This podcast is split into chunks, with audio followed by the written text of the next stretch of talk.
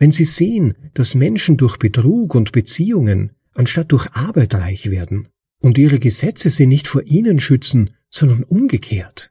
Wenn Sie sehen, dass Korruption belohnt und Ehrlichkeit zur Selbstaufopferung wird, dann wissen Sie, dass Ihre Gesellschaft verloren ist.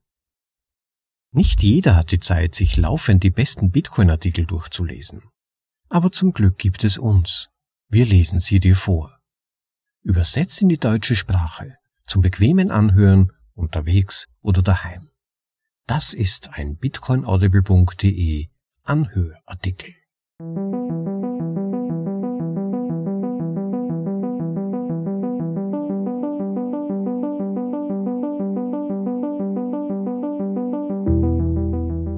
Willkommen zur Folge Nummer 142 von bitcoinaudible.de, dem Podcast mit den besten Artikeln aus dem Bitcoin Space für euch in die deutsche Sprache übersetzt und dann auch vorgelesen zum bequemen Anhören, ob unterwegs oder daheim.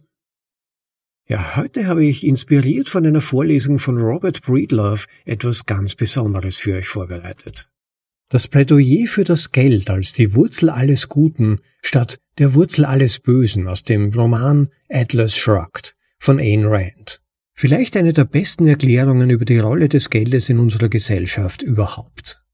Atlas Shrugged ist im deutschen Sprachraum in einer ganzen Reihe von Übersetzungen erschienen nämlich Atlas wirft die Welt ab oder Wer ist John Galt? In der deutschen Übersetzung von 2012 lautete der Titel dann Der Streik und in der Übersetzung von 2021, die auch jene ist, die man heutzutage üblicherweise in Buchhandlungen erhält, Der freie Mensch.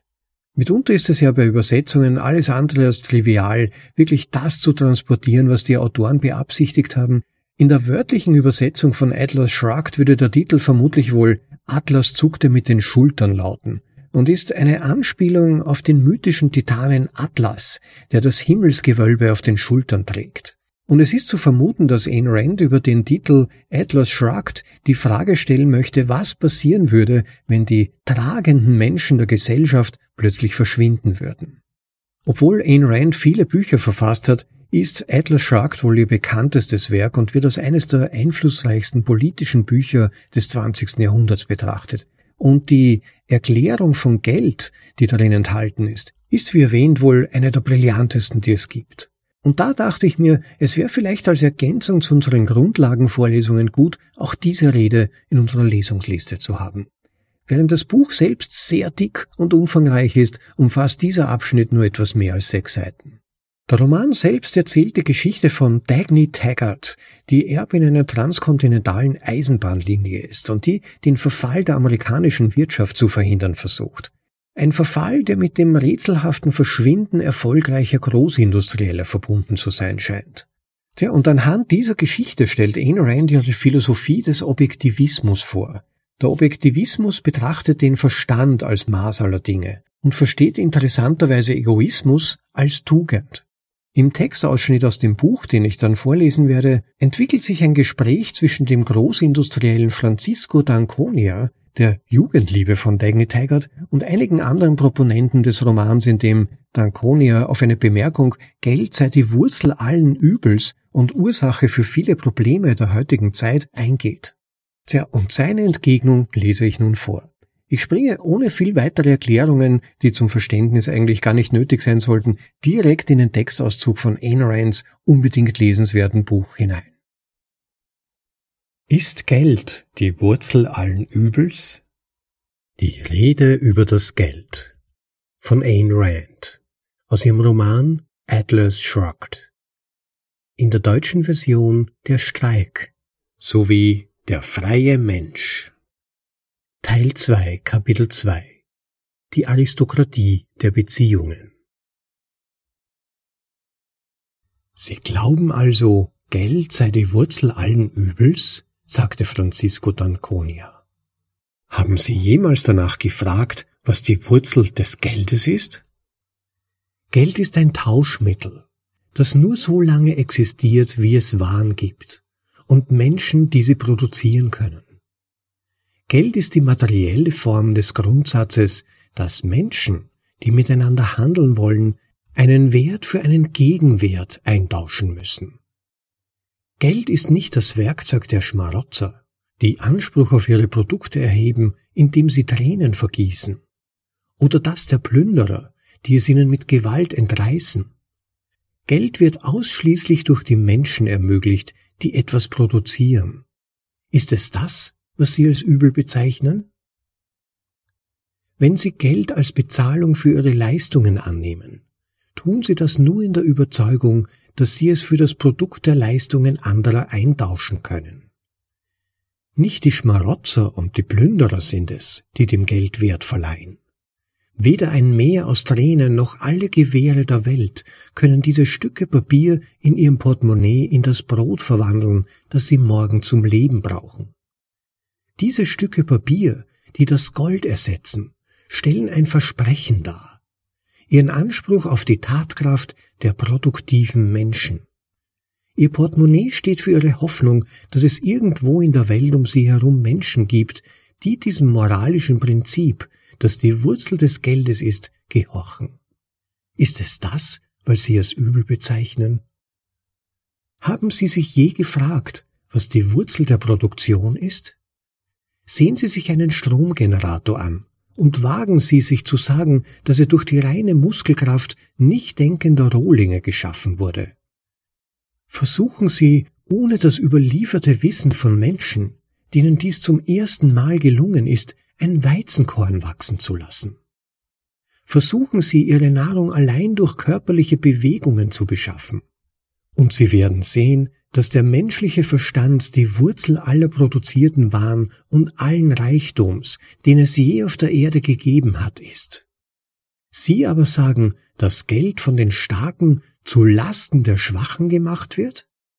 Welche Stärke meinen Sie? Es ist nicht die Stärke von Waffen, oder Muskeln. Reichtum ist das Produkt der menschlichen Fähigkeit zu denken. Wird Geld also von dem Menschen, der einen Motor erfindet, zu Lasten derer gemacht, die ihn nicht erfunden haben? Wird Geld von den intelligenten Menschen zu Lasten der Dummköpfe gemacht? Von den fähigen Menschen zu Lasten der Inkompetenten? Von den Fleißigen zu Lasten der Faulen? Geld wird gemacht, bevor Plünderer oder Schmarotzer es sich aneignen können. Gemacht durch den Einsatz jedes ehrlichen Menschen, jeweils nach Maßgabe seiner Fähigkeiten. Ein ehrlicher Mensch weiß, dass er nicht mehr konsumieren kann, als er produziert hat.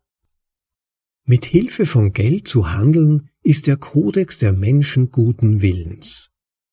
Geld beruht auf dem Grundsatz, dass jeder Mensch der Besitzer seines Verstandes und seiner Leistung ist. Geld erlaubt keiner Macht außer der freiwilligen Entscheidung des Menschen, der bereit ist, seine eigenen Leistungen dagegen einzutauschen, den Wert ihrer Leistung zu bestimmen. Geld erlaubt ihnen, für ihre Waren und ihre Arbeit die Gegenleistung zu erhalten, die sie den Menschen, die sie kaufen, wert sind, aber nicht mehr als das. Geld erlaubt keine Geschäfte, außer jenen, von denen beide Seiten nach ihrer eigenen Einschätzung profitieren. Geld fordert von ihnen die Erkenntnis, dass die Menschen zu ihrem eigenen Vorteil arbeiten müssen, nicht zu ihrem Nachteil, für ihren Gewinn, nicht für ihren Verlust. Die Erkenntnis, dass sie keine Lasttiere sind, nur geboren, um die Bürde ihres Elends zu tragen, dass sie ihnen Werte anbieten und nicht Wunden zufügen müssen, dass das gemeinsame Band zwischen den Menschen nicht der Austausch von Leiden ist, sondern der Austausch von Wahn. Geld erfordert, dass sie verkaufen, und zwar nicht ihre Schwäche an die menschliche Dummheit, sondern ihr Talent an die menschliche Vernunft. Es erfordert, dass sie kaufen, und zwar nicht das Minderwertigste, das sie finden können, sondern das Beste, das sie für ihr Geld bekommen. Und wenn die Menschen Handel treiben und Vernunft, nicht Gewalt ihren obersten Schiedsrichter sein lassen, wird das beste Produkt gewinnen, die beste Leistung, der Mensch mit dem besten Urteilsvermögen und dem größten Können. Und die Produktivität eines Menschen wird die Höhe seines Lohns bestimmen. Das ist der Lebenskodex, dessen Werkzeug und Symbol Geld ist. Ist es das, was Sie als übel betrachten? Doch Geld ist nur ein Werkzeug. Es kann sie bringen, wohin sie wollen, aber es kann sie nicht als Fahrer ersetzen. Es gibt ihnen die Mittel, ihre Wünsche zu befriedigen, aber es wird ihnen keine Wünsche schenken. Geld ist die Geißel jener Menschen, die das Gesetz der Kausalität umkehren wollen. Menschen, die den Verstand ersetzen wollen, indem sie die Produkte des Verstandes an sich reißen. Geld wird dem Menschen, der keine Vorstellung von dem hat, was er will, kein Glück bescheren. Geld wird ihm keinen Wertekodex geben, wenn er nicht erkennen will, was für ihn Wert hat. Und Geld wird ihm kein Ziel schenken, wenn er nicht entscheiden will, was er sucht. Geld kann dem Narren keine Intelligenz kaufen, dem Feigling keine Bewunderung und dem Taugenichts keinen Respekt. Der Mann, der versucht, die Köpfe derer, die ihm überlegen sind, zu kaufen und sich dienstbar zu machen und sein Geld als Ersatz für sein Urteilsvermögen einsetzt, wird am Ende zum Opfer der ihm Unterlegenen. Die intelligenten Menschen werden ihm den Rücken zukehren, während die Betrüger und Ganoven in Scharen auf ihn zukommen, angelockt durch ein Gesetz, das er noch nicht entdeckt hat, dass ein Mensch seinem Geld gewachsen sein muss. Ist das der Grund, warum sie es übel nennen? Nur ein Mensch, der ihn nicht braucht, ist bereit, Reichtum zu erben. Der Mensch, der sein eigenes Vermögen erwerben würde, ganz gleich unter welchen Voraussetzungen. Wenn ein Erbe seinem Geld gewachsen ist, dient es ihm, wenn nicht, zerstört es ihn. Doch sie zu sehen, doch sie sehen zu und schreien, das Geld habe ihn verdorben. Hat es das? Oder hat er das Geld verdorben? Beneiden Sie keinen wertlosen Erben. Sein Reichtum gehört nicht Ihnen, und Sie hätten damit nichts Besseres getan. Denken Sie nicht, dass es unter ihnen hätte verteilt werden sollen. Die Welt mit 50 statt mit einem Parasiten zu belasten, würde das ungenutzte Potenzial, das das Vermögen war, nicht wieder zurückbringen. Geld ist eine lebendige Kraft, die ohne ihre Wurzel stirbt. Geld dient keinem Verstand, der ihm nicht gewachsen ist. Ist das der Grund, warum Sie es übel nennen? Geld ist ihre Überlebensgrundlage. Das Urteil, das sie über die Quelle ihres Lebensunterhaltes fällen, ist das Urteil, das sie über ihr Leben fällen. Wenn die Quelle verdorben ist, haben sie ihr eigenes Leben verurteilt. Haben sie ihr Geld durch Betrug erlangt? Indem sie menschliche Laster oder Dummheit begünstigt haben? Indem sie Einfallspinseln in der Hoffnung geschmeichelt haben, mehr herauszubekommen, als ihre Fähigkeiten verdienen? Indem sie ihre Maßstäbe herabgesetzt haben? Indem sie für Kunden, die sie verachten, Arbeit verrichtet haben, die sie hassen? In diesem Fall wird ihnen kein Cent ihres Geldes auch nur einen Augenblick lang Freude schenken. Dann werden die Dinge, die sie kaufen, keine Belohnung für sie sein, sondern ein Vorwurf, keine Errungenschaft, sondern eine Erinnerung an ihre Schande dann werden sie schreien, dass Geld schlecht ist. Schlecht, weil es ihre Selbstachtung nicht ersetzen kann? Schlecht, weil es sie ihre Verworfenheit nicht genießen lässt? Ist das die Wurzel ihres Hasses auf Geld? Geld wird immer eine Folge bleiben und sie nicht als Ursache ersetzen. Geld ist das Produkt von Tugend, aber es wird ihnen weder Tugend verleihen noch sie von ihren Lastern befreien. Geld schenkt ihnen nichts Unverdientes, weder im materiellen noch im geistigen Sinne. Ist dies die Wurzel ihres Hasses auf Geld? Oder wollten sie sagen, dass die Liebe zum Geld die Wurzel allen Übels ist? Etwas zu lieben bedeutet, sein Wesen zu kennen und zu lieben. Geld zu lieben bedeutet, die Tatsache zu kennen und zu lieben, dass Geld das Produkt der besten Kräfte in ihnen ist und der Schlüssel zum Tausch ihrer Leistung gegen die Leistung der Besten unter den Menschen. Der Mensch, der seine Seele für fünf Cent verkauft, ist derjenige, der seinen Hass auf das Geld am lautesten verkündet. Und er hasst es mit gutem Grund. Diejenigen, die das Geld lieben, sind bereit, dafür zu arbeiten. Sie wissen, dass sie in der Lage sind, es sich zu verdienen. Lassen Sie mich Ihnen einen Hinweis geben, worin sich der Charakter der Menschen zeigt. Der Mensch, der Geld verurteilt, hat es unehrenhaft erlangt. Der Mensch, der es respektiert, hat es sich verdient. Laufen Sie vor jedem Menschen davon, der Ihnen sagt, Geld sei böse. An dieser Aussage erkennt man, dass sich ein Plünderer nähert. Solange die Menschen gemeinsam auf der Erde leben und ein Tauschmittel brauchen, ist der einzige Ersatz für Geld die Mündung einer Feuerwaffe. Doch Geld verlangt ihnen die höchsten Tugenden ab, wenn sie es verdienen oder behalten wollen. Menschen, die keinen Mut, keine Würde oder Selbstachtung besitzen, Menschen, die kein moralisches Verständnis dafür haben, dass sie ein Recht auf ihr Geld haben und nicht bereit sind, es zu verteidigen, wie sie ihr Leben verteidigen würden, Menschen, die sich dafür entschuldigen, reich zu sein, werden nicht lange reich bleiben. Sie sind die natürliche Beute für all die Schwärme von Plünderern, die sich jahrhundertelang hinter Steinen verbergen und bei der ersten Witterung eines Menschen hervorkriechen, der für seine Schuld ein Vermögen zu besitzen um Verzeihung fleht.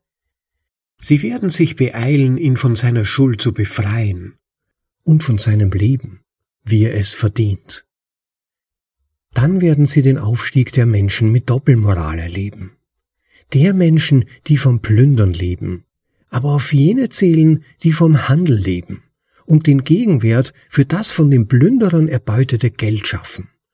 Es ist der Aufstieg der Trittbrettfahrer der Tugend. In einer moralischen Gesellschaft wären sie die Verbrecher, und die Gesetze würden sie vor ihnen schützen. Aber wenn eine Gesellschaft Verbrechen und Plünderung, dass Menschen Gewalt anwenden, um das Vermögen unbewaffneter Opfer an sich zu reißen, für rechtmäßig erklärt, dann wird das Geld zum Rächer seines Schöpfers. Diese Plünderer halten es für sicher, wehrlose Menschen auszurauben, sobald sie ein Gesetz verabschiedet haben, das sie entwaffnet. Aber ihre Beute wird zum Köder für andere Plünderer, die sie ihnen auf dieselbe Weise entreißen, mit der sie sie erbeutet haben. Dann gewinnen das Rennen nicht jene mit dem größten produktiven Vermögen, sondern jene, die am gnadenlosesten Gewalt anwenden. Wenn Gewalt der Maßstab ist, siegt der Mörder über den Taschendieb. Und dann versinkt diese Gesellschaft in Trümmern und Gemetzel. Möchten Sie wissen, wann dieser Tag kommen wird? Beobachten Sie das Geld. Geld ist das Tugendbarometer einer Gesellschaft. Wenn Sie sehen, dass Handelsgeschäfte nicht mehr durch gegenseitiges Einverständnis, sondern durch Zwang zustande kommen, wenn Sie sehen, dass Sie, um etwas produzieren zu können, die Erlaubnis jener einholen müssen, die nichts produzieren. Wenn Sie sehen, dass das Geld jenen zufließt, die nicht mit Waren, sondern mit Gefälligkeiten handeln. Wenn Sie sehen, dass Menschen durch Betrug und Beziehungen anstatt durch Arbeit reich werden und ihre Gesetze sie nicht vor ihnen schützen, sondern umgekehrt. Wenn Sie sehen, dass Korruption belohnt und Ehrlichkeit zur Selbstaufopferung wird, dann wissen Sie, dass Ihre Gesellschaft verloren ist. Geld ist ein so edles Mittel, dass es nicht mit Waffen konkurriert und keine Kompromisse mit Brutalität eingeht. Es wird nicht zulassen, dass ein Land als eine Mischung aus Besitz und Beute überlebt. Immer wenn unter den Menschen Zerstörer aufgetaucht sind, haben sie damit begonnen, das Geld zu zerstören. Denn Geld ist der Schutz des Menschen und die Grundlage moralischen Daseins. Zerstörer beschlagnahmen Gold und hinterlassen seinen Besitzern einen wertlosen Haufen Papier. So werden alle objektiven Maßstäbe zerstört, und der Mensch wird der willkürlichen Macht willkürlich festgelegter Werte ausgeliefert. Gold war ein objektiver Wert, ein Äquivalent produzierten Reichtums. Papiergeld ist ein Pfandbrief auf Reichtum, den es nicht gibt, abgesichert durch eine Feuerwaffe, die auf diejenigen gerichtet ist, von denen erwartet wird, dass sie ihn produzieren. Papiergeld ist ein Scheck, der von legalen Plünderern auf ein Konto ausgestellt wird, das ihnen nicht gehört. Die Tugend der Opfer. Es wird der da kommen, an dem der Scheck platzt, weil das Konto überzogen ist. Wenn Sie das Böse zur Überlebensgrundlage gemacht haben, erwarten Sie nicht, dass die Menschen gut bleiben. Erwarten Sie nicht, dass sie treu zu ihrer Moral stehen und dann ihr Leben geben, um zum Futter des Unmoralischen zu werden. Erwarten Sie nicht von ihnen, dass sie produzieren, wenn Produktion bestraft wird und Plünderei belohnt.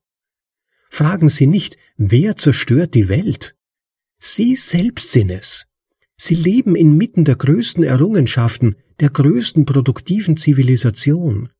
Und Sie fragen sich, warum sie ringsum zusammenbricht, während Sie Ihren Lebenssaft verdammen. Das Geld. Sie betrachten Geld mit den Augen von Wilden und wundern sich, warum der Dschungel wieder bis an den Rand ihrer Städte vorgedrungen ist. Im Laufe der Menschheitsgeschichte wurde das Geld immer wieder von Plünderern der einen oder anderen Sorte beschlagnahmt, deren Namen variierten, deren Methode jedoch unverändert geblieben ist. Reichtum durch Gewalt in ihren Besitz zu bringen und seine Besitzer gefesselt, erniedrigt, verleumdet und entehrt zurückzulassen. Diese Phrase über das Übel des Geldes, die sie mit solch selbstgerechter Unbekümmertheit aussprechen, stammt aus einer Zeit, in der Reichtum durch die Arbeit von Sklaven erschaffen wurde. Sklaven, die die Abläufe wiederholten, die einst ein kluger Kopf ersonnen hatte, und die dann jahrhundertelang nicht mehr verbessert wurden. Solange unter Zwang produziert und Reichtum durch Eroberung erlangt wurde, gab es wenig zu erobern. Und doch haben die Menschen die Plünderer über Jahrhunderte der Stagnation und des Hungers als Aristokraten des Schwertes gepriesen, als gebürtige Aristokraten, als Aristokraten von Amts wegen. Und die Produzenten als Sklaven, als Händler, als Ladenbesitzer und als Industrielle verachtet. Zum Ruhme der Menschheit gab es zum ersten und letzten Mal in der Geschichte ein Land des Geldes. Und ich kann mir keine höhere, ehrwürdigere Auszeichnung für Amerika vorstellen, denn es bedeutet ein Land der Vernunft, der Gerechtigkeit, der Freiheit, der Produktion, der Leistung. Zum ersten Mal wurden der Verstand des Menschen und das Geld befreit, und es gab keine eroberten Reichtümer, sondern nur erarbeitete Reichtümer. Und statt Schwertkämpfern und Sklaven tauchte der echte Schöpfer von Reichtum auf, der größte Arbeiter, der höchste Mensch, der Self-Made Man, der amerikanische Industrielle. Wenn ich die stolzeste Eigenschaft der Amerikaner nennen sollte, würde ich, weil darin alle anderen enthalten sind, die Tatsache wählen, dass sie das Volk waren, das den Ausdruck Geld machen geprägt hat. In keiner anderen Sprache oder Nation wurden diese Worte jemals zuvor verwendet. Die Menschen hatten Reichtum stets als statische Größe betrachtet, etwas, das erobert, erbettelt, geerbt, geteilt, geplündert oder als Gefälligkeit erlangt wurde. Die Amerikaner haben als Erste verstanden, dass Reichtum geschaffen werden muss.